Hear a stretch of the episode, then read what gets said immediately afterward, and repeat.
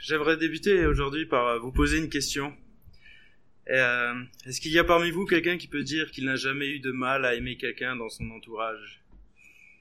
Je pense que euh, si on est tout à fait honnête, je pense qu'on a tous des personnes qu'on a plus de difficultés à aimer euh, que d'autres. Est-ce que tout le monde m'entend? Ouais. Alors il y, a, il y, a, quelques semaines, on était invité euh, chez Jacques et Pauline Saint-Cyr euh, pour le souper, puis c'était vraiment des moments agréables. Puis on a entre autres euh, discuté justement sur le verset de Jean 13, verset 34, qui dit ceci Je vous donne un commandement nouveau. Aimez-vous les uns les autres. Oui, comme je vous ai aimé, vous aussi aimez-vous les uns les autres. Alors quand on quand on fait attention, euh, on se rend compte que c'est pas c'est pas seul, seulement une exhortation, c'est un commandement, un ordre qui nous est donné. Nous devons aimer les autres. Alors comment cela peut-il être possible? Euh, Aujourd'hui, on a l'impression que l'amour c'est un sentiment. Euh, c'est en tout cas ce que véhicule notre société. Mais euh, quand on lit la Bible, on va se rendre compte que ce n'est pas juste un sentiment. Non seulement Dieu nous demande de pardonner ceux qui nous font du tort, mais en plus il faut les aimer. Alors certains vont dire, bah, c'est trop dur, là je suis pas capable, impossible, faut pas trop m'en demander. Déjà pardonner c'est pas facile, mais alors aimer. Euh, eh bien, si Dieu nous demande euh, d'aimer, euh, de, nous aimer les uns les autres, et Jésus nous dit même ceci mais moi je vous dis, aimez vos ennemis, bénissez ceux qui vous maudissent, faites du bien à ceux qui vous haïssent, et priez pour ceux qui vous maltraitent et qui vous persécutent. Donc là, il ne nous demande pas seulement d'aimer nos frères et sœurs en Christ, là. il nous demande d'aimer euh, nos ennemis. Puis si on fait attention, qui sont ceux qui nous maudissent Qui sont ceux qui nous haïssent Qui sont ceux qui nous maltraitent et qui nous persécutent Ce sont tous nos ennemis finalement. Hein Donc en fait, ce que dit ce verset, c'est pas seulement euh, bénissez ceux qui vous maudissent. Non, il dit aimez, bénissez, faites du bien, euh, priez pour euh, vos ennemis, pour ceux qui vous maudissent, pour ceux qui vous haïssent, pour ceux qui vous maltraitent et pour ceux qui vous persécutent. Dieu nous demande toutes ces choses pour toutes ces personnes-là. Euh, donc nous devons. Euh, donc est-ce que quand on regarde ça là, on a l'impression que c'est impossible, qu'on n'y arrivera jamais. Mais j'ai une mauvaise, mauvaise, mauvaise nouvelle pour ceux qui pensent ça. C'est que si Dieu nous le demande, c'est que nous sommes capables d'y arriver. Euh, quand Dieu, quand Jésus il était sur terre, il a guéri des, des, des infirmes, mais il a, il a, quand il a dit à, à, aux infirmes lève-toi et marche, il, a, il leur a pas demandé quelque chose d'impossible, il leur a demandé, il c'est parce que auparavant il leur avait donné cette capacité de marcher. Donc Dieu nous donne la capacité euh, de, d'accomplir ce qu'il nous demande. Donc s'il nous demande d'aimer nos ennemis, de bénir ceux qui nous maudissent, euh, faire du bien à ceux qui nous haïssent et de prier pour ceux qui nous maltraitent et nous persécutent, c'est que c'est possible, que c'est à notre portée. Et euh, cela vient renverser un petit peu nos, justement nos, conceptions que, que l'on peut avoir par qui nous est par, principalement donné par la société et par Hollywood, euh, où on pense que finalement l'amour est, est, un sentiment sur lequel on n'a pas vraiment de contrôle. Euh, et qu'on qu peut pas y faire soit on aime soit on n'aime pas puis moi j'y peux rien là. et puis c'est comme ça qu'on va retrouver aussi ben euh, des, des, problèmes très actuels où on va on va entendre des personnes qui vont dire moi je suis attiré par les gens du même sexe que moi je n'y peux rien je suis né homosexuel je suis ainsi fait puis n'essayez pas de me changer ou de m'imposer vos valeurs ou euh, par exemple euh, dans un couple, on va entendre ah bah la flamme s'est petit à petit éteinte au, courant des années et je ne ressens plus rien pour mon conjoint aujourd'hui. Je ne l'aime plus et au travail en plus j'ai un charmant collègue qui me fait qui, pour qui je commence à avoir un petit fait puis lui au moins il m'apprécie pour ce que je suis, il me fait des compliments etc. Et aujourd'hui la société va nous dire bah tu euh, quitte ton mari puis va vivre avec l'autre personne là pourquoi tu vas t'embêter à vivre avec une personne qui te respecte pas etc. Et euh, on va dire ouais bah le, mariage c'était pour un certain temps, puis il faut vivre avec son temps maintenant. C'est plus plus d'actualité. Mais c'est pas ce que nous enseigne la Bible en tout cas. Et donc si c'est faux, si tout ceci est faux et que la Bible nous demande d'aimer nos ennemis et par là enseigne donc qu'il est possible d'aimer nos ennemis, comment pouvons-nous faire cela? Comment puis-je aimer la personne que je méprise, euh, celui qui va va me faire du mal? Euh, ça peut être mon voisin musulman de qui je peux avoir peur. Euh, ça peut être le terroriste qui a tué mes amis la semaine dernière. Ça peut être mon père qui m'a battu jour après jour le, soir en rentrant du boulot parce qu'il rentrait ivre du travail. Ça peut être mon conjoint qui m'a trahi, qui m'a blessé, qui m'a trompé. Ou ça peut être aussi... souvent on a du mal à aimer notre gouvernement, notre premier ministre ou notre président quand on est français. Et, et pourtant Dieu nous demande d'aimer ces personnes-là. alors comment comment s'y prendre? C'est ce que je vais essayer de vous apporter ce matin en regardant ce que la Bible nous dit. Alors déjà, premièrement, ce qu'il faut être conscient, c'est que nous avons déjà reçu l'amour de Dieu et que nous, sommes capables d'aimer, comme on l'a vu tout à l'heure. Dieu ne va jamais nous demander d'accomplir des choses qui nous a pas rendus capables auparavant. Et c'est d'ailleurs ce que dit Paul aux chrétiens de la ville de Philippe. Il dit Dieu travaille en vous et il vous rend capable de vouloir et de faire les actions qui lui plaisent. Donc, si Dieu nous demande d'aimer nos ennemis, euh, d'aimer les personnes qui sont détestables, euh, eh ben c'est que nous sommes capables. Et l'apôtre Paul nous dit ceci dans l'épître aux Romains aussi, car Dieu a versé son amour dans nos cœurs par l'Esprit Saint qu'il nous a donné.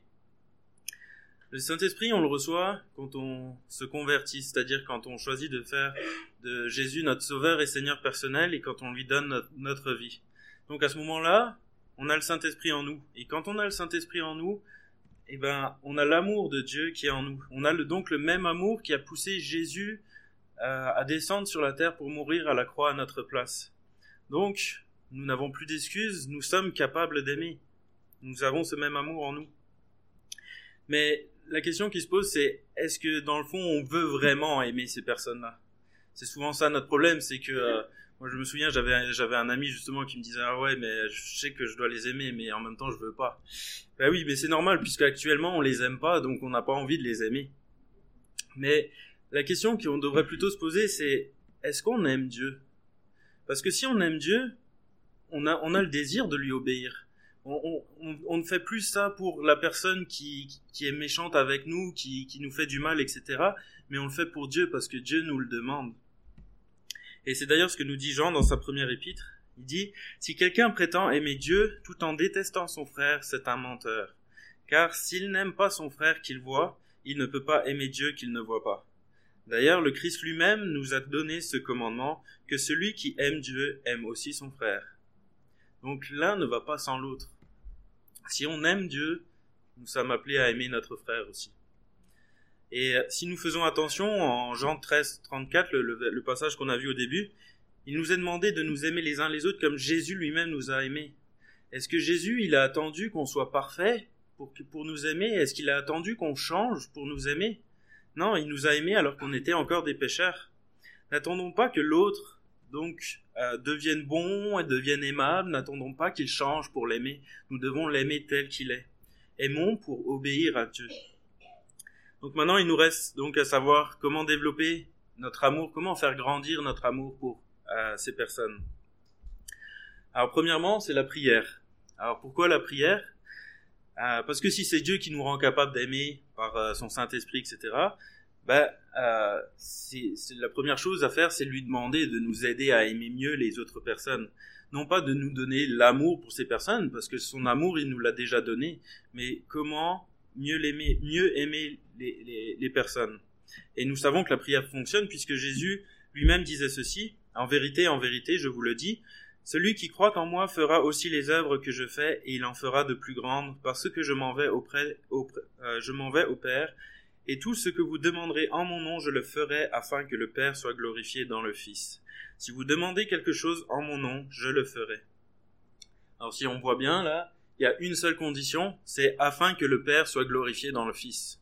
Est-ce que le Père est glorifié dans le Fils quand on aime les autres? Ben oui, forcément, puisque c'est lui-même qui nous le demande. De la même manière, euh, dans sa première épître, Jean nous rappelle aussi cette vérité. Et voici quelle assurance nous avons devant Dieu. Si nous demandons quelque chose qui est conforme à sa volonté, il nous écoute.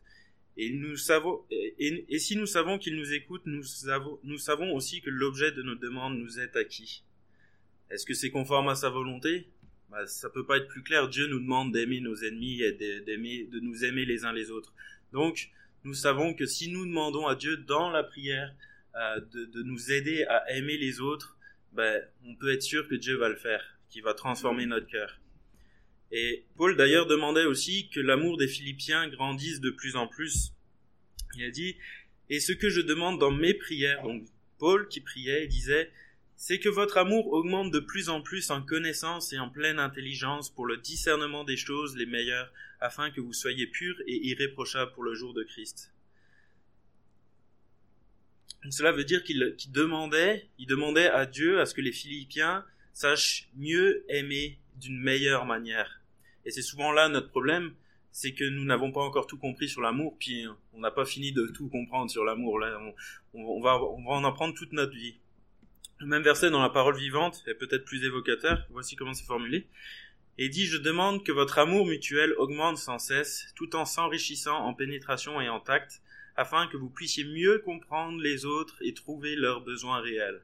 Alors vous saurez discerner les vraies valeurs et vous serez capable de distinguer l'essentiel de l'accessoire et de trouver en toutes circonstances la, bonne manière d'agir. Et puis cela nous fait repenser aussi aux, paroles de Jésus qui disait et ce que je demande dans mes prières, c'est que votre amour augmente de plus en plus en connaissance et en pleine intelligence, pour le discernement des choses les meilleures. Euh, euh, attendez, Mais je vous dis, à vous qui m'écoutez, aimez vos ennemis, faites du bien à ceux qui vous haïssent, bénissez ceux qui vous maudissent, priez pour ceux qui vous maltraitent. Alors, premièrement, Dieu nous demande d'aimer nos ennemis, pas nos frères et sœurs en Christ, encore une fois. Euh, deuxièmement, Enfin, ici, il faut aussi les aimer, hein, mais, mais si, euh, si on aime nos ennemis, je pense qu'on n'aura pas de mal à aimer nos frères et sœurs en Christ. Euh, deuxièmement, il nous demande de leur faire du bien et de les bénir. On va voir plus tard, est-ce que c'est pas une clé pour, justement faire grandir notre amour Puis il nous demande de prier pour eux. Prier pour eux, ça, implique plusieurs choses, mais ça implique entre autres de s'intéresser à leur vie, à ce qu'ils vivent, etc. Euh, et, et donc là, on verra encore une fois que c'est une des clés pour euh, pour apprendre à les aimer. Parce que ça va nous, ça va provoquer une découverte de l'autre personne. Quand on va commencer à s'intéresser à eux, on va commencer à s'intéresser à ce qu'ils vivent, à ce qu'ils traversent, etc. Puis notre regard va changer petit à petit. Mais on verra ça plus tard. Donc, il faut prier pour que notre amour grandisse, mais aussi prier pour leurs besoins à eux. Alors la deuxième chose à faire, c'est apprendre à mieux connaître Dieu. Euh, dans le dictionnaire de théologie biblique, on peut lire ceci. On ne peut comprendre et pratiquer au mieux l'amour chrétien que si on le voit comme le reflet de l'amour de Dieu dans ses diverses dimensions. Grâce à l'œuvre de l'Esprit qui est lui-même le fruit de la croix, nous apprenons à imiter Dieu dans ce domaine. Nous aimons ceux qui ne sont pas aimables d'un amour qui jaillit de l'intérieur parce que nous-mêmes avons été ainsi aimés. L'amour de Dieu est la motivation et l'étalon d'une autre. Donc, en fait, quand on va apprendre, quand on va lire notre Bible, on va découvrir plus qui est Dieu, on va découvrir l'amour de Dieu pour nous, on va découvrir en même temps sa grandeur, puis quand on va découvrir sa grandeur, on va se rendre compte aussi de notre état de pécheur, on va se rendre compte de tout, euh, à quel point finalement on vaut pas mieux que les autres, etc., parce qu'on est tous des, on est tous corrompus par le péché, etc. Et donc cela va nous rendre plus humbles, ça va briser notre orgueil, puis le fait d'être plus humble, briser notre orgueil, ben on sera, ça va nous donner automatiquement euh, plus, euh, plus de, grâce pour les autres aussi qui eux-mêmes ne sont pas parfaits et qui, qui ont besoin d'autant de grâce que nous. Et en plus, en lisant notre Bible euh, et en partant à la découverte de Dieu, cela va nous aider aussi à comprendre ce que c'est le véritable amour et nous permettre de mieux le mettre en pratique. Et l'apôtre Paul nous le confirme d'ailleurs il dit ceci, Pour ce qui est de l'amour fraternel, vous n'avez pas besoin qu'on vous en écrive, car vous avez vous-même appris de Dieu à vous aimer les uns les autres. Et c'est aussi ce que vous faites envers tous les frères dans la Macédoine, mais nous vous exhortons, frères, à abonder toujours plus dans cet amour. Donc là, c'est Dieu hein, qui leur a appris à aimer. Donc, ça confirme que en apprenant à connaître Dieu, eh ben, on, va, on va plus facilement aimer les autres après. C'est Dieu qui nous apprend. Euh, Jean nous enseigne aussi la même chose dans sa première épître. Il dit Bien-aimés, aimons-nous les uns les autres, car l'amour est de Dieu, et quiconque aime est né de Dieu et connaît Dieu. Celui qui n'aime pas n'a pas connu Dieu, car Dieu est amour. Donc, euh, on voit bien qu'une des composantes pour apprendre à aimer les autres, c'est de connaître Dieu. On ne peut pas aimer les autres si on n'a pas connu Dieu. Euh, et pourquoi? Parce que tout simplement, nous ne sommes pas capables non plus de donner ce qu'on n'a jamais reçu. Et si on, alors l'amour de Dieu, on l'a déjà reçu, mais si on n'en prend pas conscience, eh ben alors on ne sera pas capable non plus de le donner. Donc, quand on va lire notre Bible, on va être conscient de l'amour de Dieu qu'il a pour nous, et à ce moment-là, on sera capable aussi de donner cet amour autour de nous. Parce que nous avons été aimés, nous serons capables d'aimer. Et Jean enseigne, l'amour de Dieu a été manifesté envers nous en ce que Dieu a envoyé son Fils unique dans le monde afin que nous vivions par lui. Et cet amour consiste non point en ce que nous avons aimé Dieu, mais en ce qu'il nous a aimés et a envoyé son Fils comme victime expiatoire pour nos péchés. Bien-aimés, si Dieu nous a ainsi aimés, nous devons aussi nous aimer les uns les autres. Personne n'a jamais vu Dieu, et si nous nous aimons les uns les autres, Dieu demeure en nous, et son amour est parfait en nous. Nous voyons donc ici notre dépendance vis-à-vis de Dieu pour aimer notre prochain. Nous avons premièrement besoin de son amour, et puis alors nous serons capables aussi de mieux aimer. Alors le troisième point pour apprendre à mieux aimer les autres, c'est déjà apprendre à mieux les connaître. Alors euh, moi-même, comme je pense la, plupart d'entre vous, voire tout le monde, euh, j'avais aussi du mal à aimer certaines personnes autour de moi. Euh, particulièrement, je repensais à, deux personnes dont, mes parents s'occupaient un petit peu, puis, moi, je, je sans que j'ai de raisons valables, j'avais du mal à les aimer. Mais quand ma mère euh, commençait à me raconter leur histoire, à raconter bah, des choses de leur vie, je me suis surpris à ce que d'un coup les, sentiments que j'avais pour eux, d'un coup j'ai commencé à éprouver de l'amour pour eux. Pourquoi? Parce que parce que j'ai découvert déjà qu'ils partaient, on part pas tous du, même point. Je veux dire, moi, je suis né dans une famille chrétienne avec des parents qui m'aiment, avec, euh, je veux dire, on n'a jamais manqué de rien, etc. Mais c'est pas le cas de tout le monde sur la terre. Puis des fois, on va, on va, on va juger les personnes qui vont être à ce point-là, qui vont être, euh, qui vont avoir encore tel et tel problème dans leur vie. Mais ce qu'on voit pas, c'est déjà tout le chemin qu'ils ont parcouru. Ce qu'on voit pas, c'est, c'est la, misère dans laquelle ils ont grandi, etc. Puis quand on va prendre conscience de ça, ça va nous aider aussi à mieux les aimer. Et euh, et donc en fait, ce que je me suis rendu compte, c'est que c'était pas eux qui avaient des problèmes. C'était, c'était, c'était moi qui avais des blocages dans ma vie qui m'empêchaient de les aimer. Et alors les, différents blocages que j'ai pu observer justement dans, dans ma vie, qui étaient des freins à mon amour pour eux, c'était ceci. Alors premièrement, il y avait la crainte. Euh, la Bible dit, dans l'amour, il n'y a pas de crainte. Euh, il n'y a pas de place pour la crainte, car l'amour véritable chasse toute crainte. Je pense qu'un des plus grands freins à l'amour, c'est d'avoir peur de l'autre. Avoir peur de l'autre ou avoir peur de ce qu'il représente. Euh, C'est-à-dire, si on, si on a peur du pauvre, généralement c'est parce qu'on a peur de la pauvreté, on a peur d'être pauvre et de vivre dans la misère, etc. Si on a peur de l'étranger, c'est qu'on a peur aussi de euh, peut-être peur de sa culture, peur de, son influence, peur d'être envahi, peur euh, de tout un tas de choses. Mais des fois, on devient, on, on commence à avoir peur, tellement, tellement peur qu'on commence à avoir peur du monde en général. Nous, les chrétiens, des fois, on peut être doués pour ça on va avoir peur du monde parce que le monde c'est égal péché, etc. Puis du coup, eh ben on va plus oser se mélanger, puis on va juger les autres, puis on, mais nous-mêmes on, était, nous-mêmes on était dans le monde, nous-mêmes on était pécheurs, nous-mêmes on n'était pas sauvés, puis on avait besoin de la grâce et de l'amour de Dieu envers nous. Et puis, euh, ce qui est malheureux en plus, c'est que des fois on a peur du monde, mais en plus de ça, à l'intérieur de l'Église, on va avoir peur des hérésies. Donc on va avoir peur à la fois des non-chrétiens, puis on va avoir peur des chrétiens parce qu'on va avoir peur que les chrétiens nous influencent mal, etc. Donc finalement, on va vivre coupé de tout le monde, et puis euh, et puis on va, va pas être capable de les aimer. Par peur d'être contaminé, euh, non, parce qu'on on a, parce a peur d'être contaminé, on va se mettre à fuir toutes ces personnes-là. Et pourtant, Dieu nous demande, en tant qu'enfants de Dieu, de nous occuper particulièrement de ces personnes. Il va nous demander de nous occuper des pauvres, il va nous demander de nous occuper des étrangers, il va nous demander de, de, de nous occuper bah, de, de l'opprimé, etc. Et Dieu n'est pas venu pour des personnes parfaites qui, avaient, qui n'avaient pas besoin de lui. Il est venu pour des pécheurs et des personnes qui ont divers problèmes et diverses souffrances. La Bible dit, enfin Jésus, Jésus a dit, ce ne sont pas ceux qui se portent bien qui ont besoin de médecins, mais les malades. Je ne suis pas venu appeler des justes, mais des pécheurs. Alors deuxièmement, on a aussi du mal à aimer parce que nous nous aimons pas nous-mêmes. on a du mal à s'accepter et à s'aimer soi-même. Donc une mauvaise image de soi.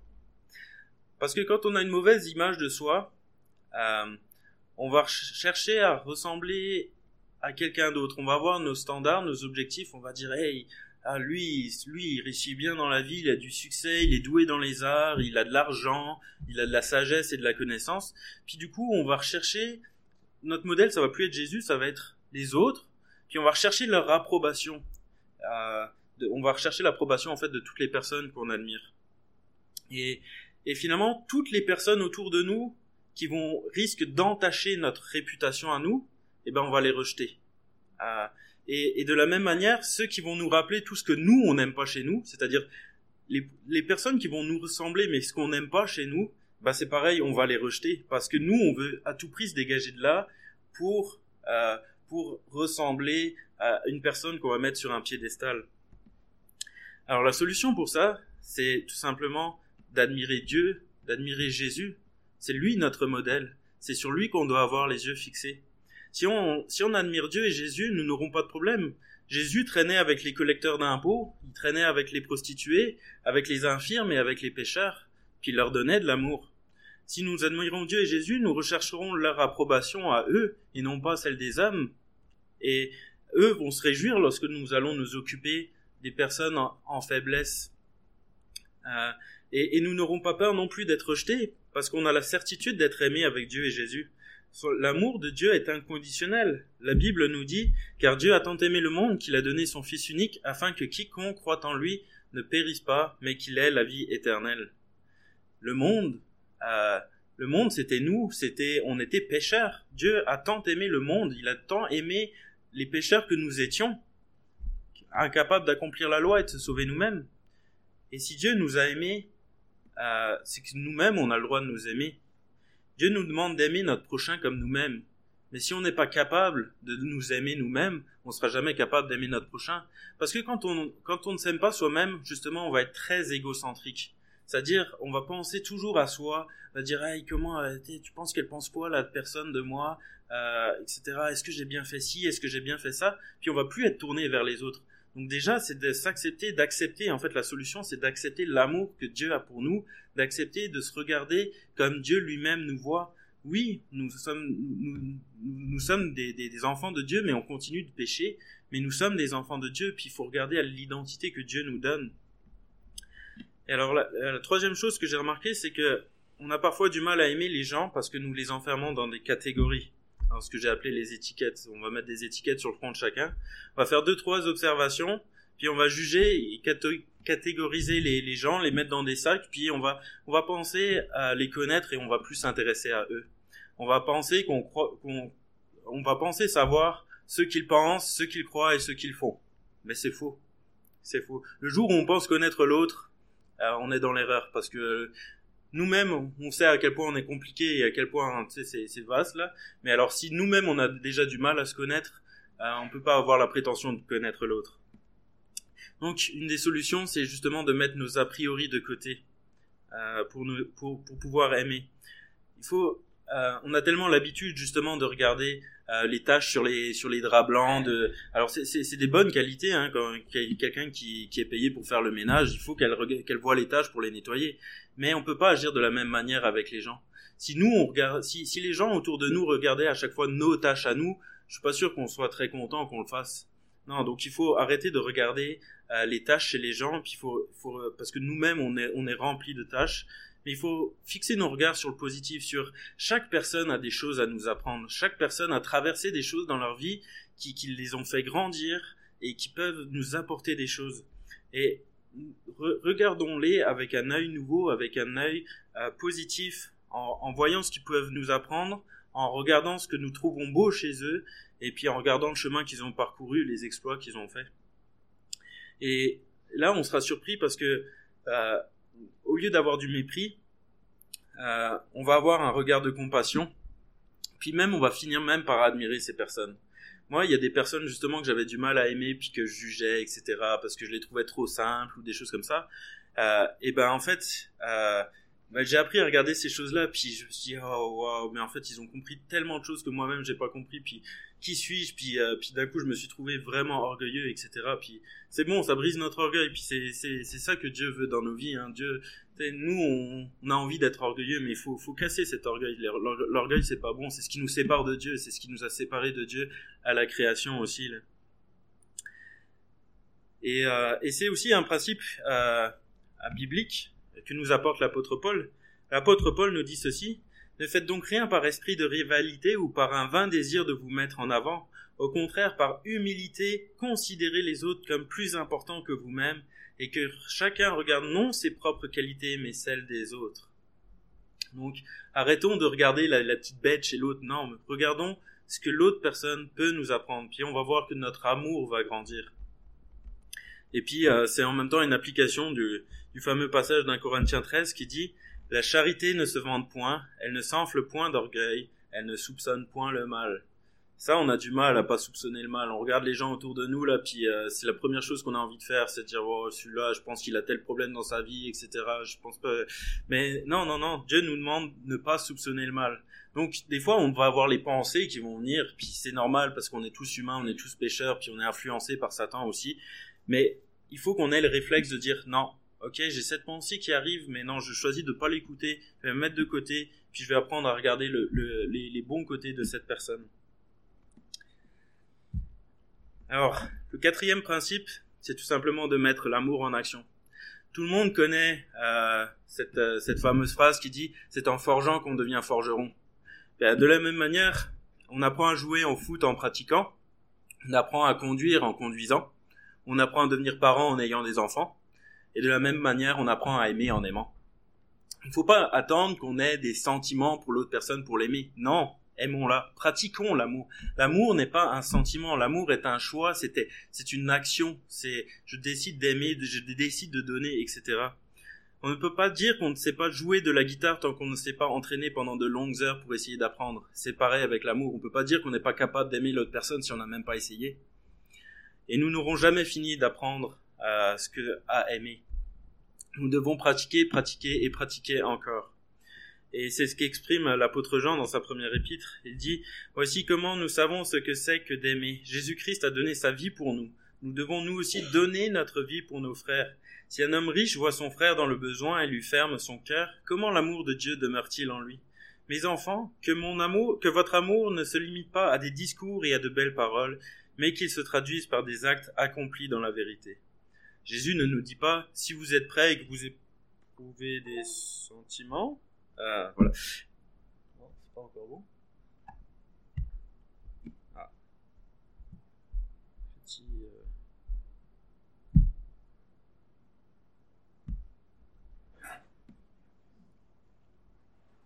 Voilà.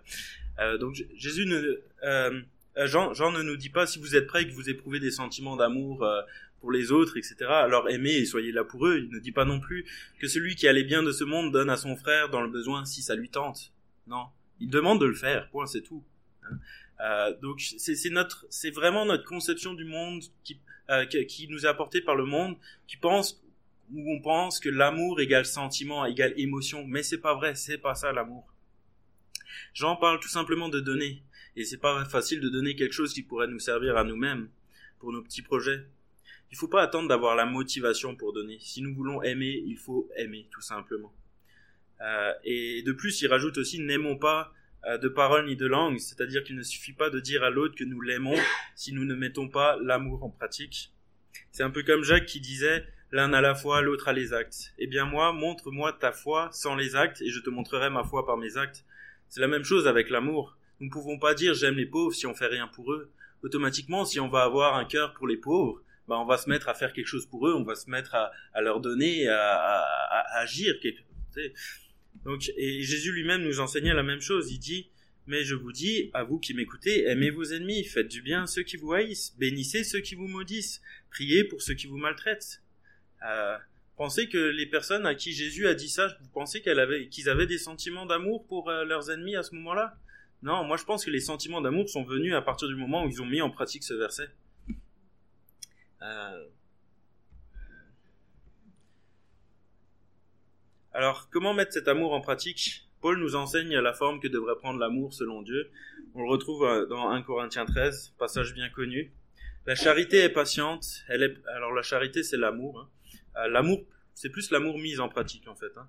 Donc la charité est patiente, elle est pleine de bonté. La charité n'est point envieuse. La charité ne se vante point. Elle ne s'enfle point d'orgueil. Elle ne fait rien de malhonnête. Elle ne cherche point son intérêt. Elle ne s'irrite point, elle ne soupçonne point le mal, elle ne se réjouit point de l'injustice, mais elle se réjouit de la vérité. Elle l'excuse tout, elle croit tout, elle espère tout, elle supporte tout. La charité ne périt jamais. Mais si on met en pratique ça, là, notre amour va grandir. Et puis, euh, concrètement, ça veut dire quoi, là? Je veux dire, euh, juste, euh, on va donner juste deux, trois exemples. Mais par exemple, la charité est patiente. Quand, quand on a des personnes autour de nous, là, qu'on voit justement qu'ils euh, sont tannants, ben, soyons patients avec eux parce que ça, ça prend du temps à changer. Moi-même, euh, moi-même, j'étais bien tannant à une certaine époque. C'est-à-dire, euh, j'étais très mal dans ma peau, puis je recherchais l'attention euh, des autres, je recherchais de l'amour. Mais sauf que je m'y prenais mal. Ce que je faisais, c'est que, euh, par exemple, particulièrement à la sortie de l'église, je m'amusais à marcher sur les pieds des gens, etc. Mais pour rechercher de l'attention, j'étais, j'avais besoin d'amour. Puis, euh, mais sauf que ça m'a pris du temps pour me rendre compte que c'était pas la meilleure manière de se faire aimer. mais il y a des gens qui ont été patients avec moi. Il y a des gens qui, qui m'ont, qui m'ont aimé, qui malgré, malgré tout ça, puis etc. Puis j'ai changé. Enfin, j'espère en tout cas. Je... voilà.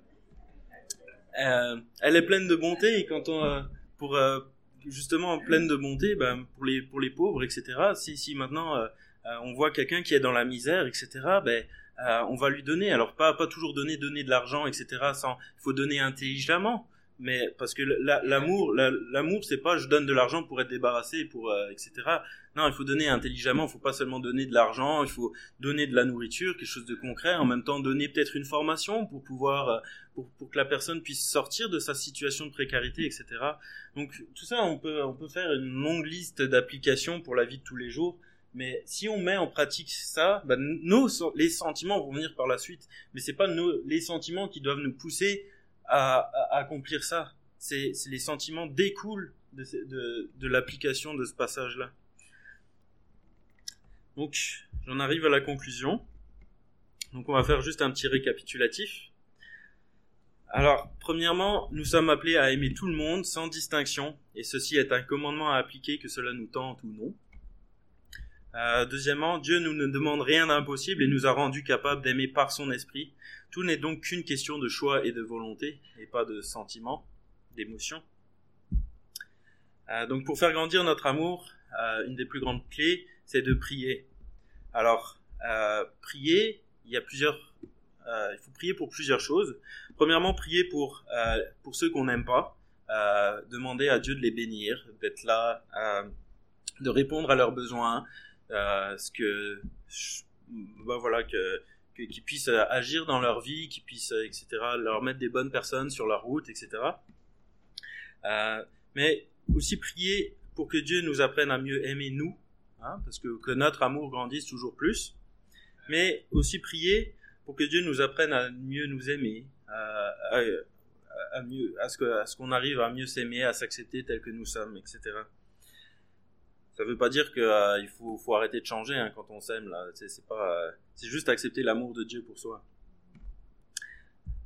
Euh, encore pour faire grandir notre amour, donc, on a appris qu'il fallait prendre du temps avec Dieu dans la prière et la lecture de la Bible pour apprendre à connaître Dieu, en fait. Parce que c'est en connaissant Dieu qu'on va apprendre à aimer. Ensuite, il faut apprendre à, à, à mieux connaître l'autre et son histoire et à le regarder comme supérieur à nous-mêmes, apprendre à le regarder avec des, un œil nouveau, avec un regard positif. Puis, euh, il faut sortir de la crainte de l'autre, arrêter d'avoir peur de lui Il faut accepter que Dieu nous aide, euh, nous aime inconditionnellement et apprendre à, à, à s'aimer et à s'accepter tel que Dieu nous a fait. Regarder à notre nouvelle identité en Christ et la manière dont Dieu nous voit lui-même. Il faut, et puis il nous faut enfin pratiquer l'amour et particulièrement 1 Corinthiens 13, euh, versets 4 à 8. Voilà. Alors je vais, avant de terminer, je vais juste vous raconter euh, une petite histoire. C'est pas vraiment une histoire, mais euh, il y, y, a quelques années, je suis allé voir la, cette basilique Notre-Dame qui se trouve à Yamoussoukro en Côte d'Ivoire. Alors cette basilique qui est plus qu'impressionnante, elle est, elle est, elle est plus grande que la basilique Saint-Pierre à Rome. Et euh, elle se distingue par sa grandeur, sa beauté, sa richesse, ses prouesses architecturales et technologiques, mais aussi par l'ampleur des travaux de construction. Euh, ses fondations, et particulièrement, euh, particulièrement les, les, quatre colonnes qu'on voit là, euh, descendent jusqu'à 30 mètres de profondeur en moyenne pour pouvoir atteindre la roche, en signification de Matthieu 16, verset 18, qui dit, euh, où Jésus dit à Pierre, Tu es Pierre, et sur cette pierre j'édifierai mon église. Ensuite, euh, la terre, toute la terre là, elle était impropre à la construction. De ce fait, euh, ils ont dû remplacer toute la terre, ils ont dû la décaisser et puis importer une autre terre d'ailleurs pour pouvoir construire cette basilique. Et la surface de construction est de 130 hectares avec un volume de terrassement de 800 000 mètres cubes. Ensuite, elle possède aussi le plus grand dôme jamais construit à cette époque, euh, c'est-à-dire 90 mètres de diamètre et 60 mètres de hauteur. Euh, Ici, peut-être tout le monde n'est pas à l'aise avec les mètres. Moi, je fais un peu moins de 2 mètres. Donc, 90 mètres de diamètre, c'est euh, plus de 45 personnes, euh, en, plus de, de 45 mois là, superposés les uns sur les autres là. Et ça, c'est juste le diamètre. Puis la, la, la, la hauteur, c'est 60 mètres, donc 30 personnes comme comme moi là. Donc c'est juste impressionnant. Euh, ils avaient aussi, euh, j'avais vu aussi le poids que ça représentait là pour, euh, soutenir ça là, c'est plusieurs milliers de tonnes là, c'est impressionnant. Euh, puis là, là c'est une comparaison justement avec la, basilique Saint-Pierre à Rome à, gauche, puis à droite on a la basilique Notre-Dame. Donc on voit qu'elle est plus grande, puis là on voit la taille du dôme justement qui est juste impressionnante là. Euh, l'esplanade aussi, donc euh, l'esplanade c'est, l'avant, la, la, cour, etc. Elle est composée de 128 colonnes de 21 mètres de hauteur. Donc 21 mètres, c'est, c'est 11 plus de 11 personnes comme moi là superposées, et de 2 mètres 20 de diamètre, c'est-à-dire moi en couché là, même plus plus grand que moi en couché là. Euh, voilà, donc là on, on voit un peu un peu mieux aussi là. Tous les sols sont en marbre importé d'Italie, d'Espagne et du Portugal. Ils représentent 700 000 mètres carrés. Euh. Puis la partie euh, centrale de la basilique culmine à 58 mètres de hauteur. C'est quand même assez grand. On se sent petit quand on rentre là-dedans. Ça c'est l'intérieur.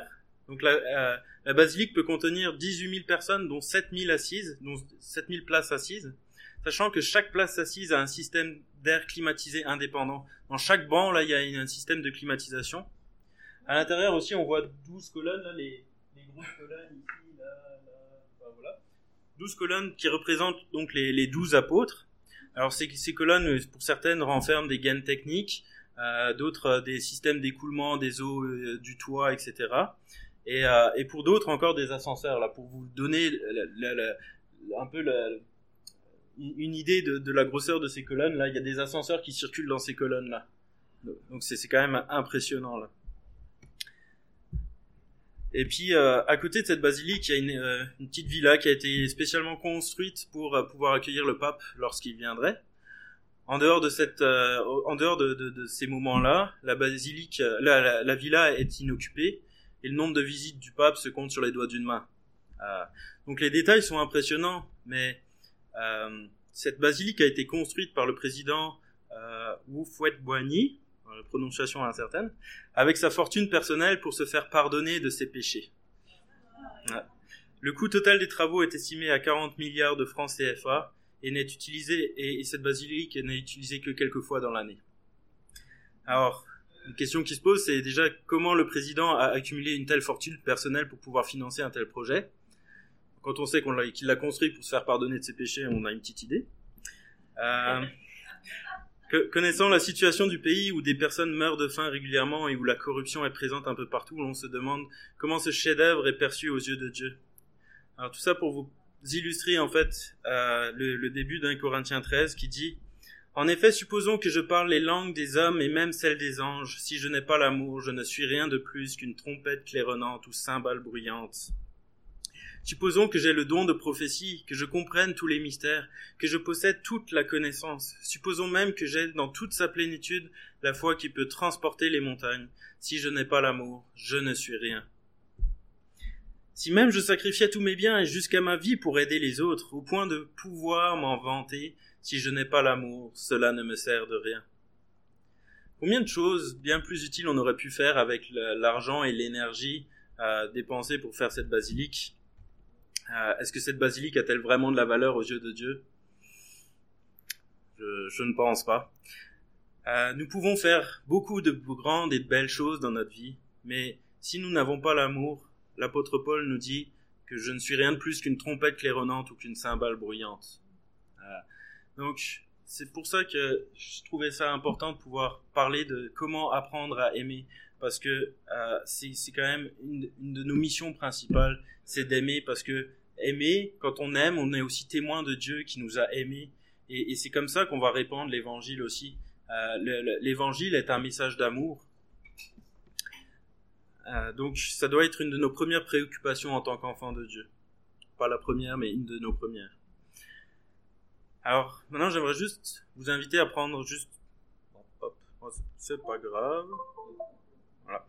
Euh, j'aimerais juste... Ça, ça tombe peut-être bien. J'aimerais juste vous inviter à prendre euh, quelques minutes, juste pour réfléchir. Y a-t-il des personnes dans mon entourage encore que je n'arrive pas ou plus à aimer? Pour qui et envers qui j'ai de la colère du dégoût, du mépris ou de l'indifférence?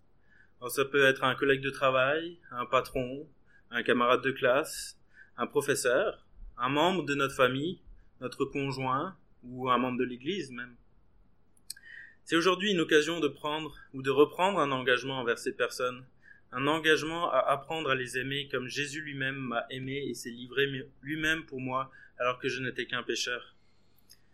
Donc, euh, je vous laisse juste prendre quelques minutes, réfléchir à ça, puis peut-être reprendre un engagement d'aimer ces personnes, puis je terminerai par la prière.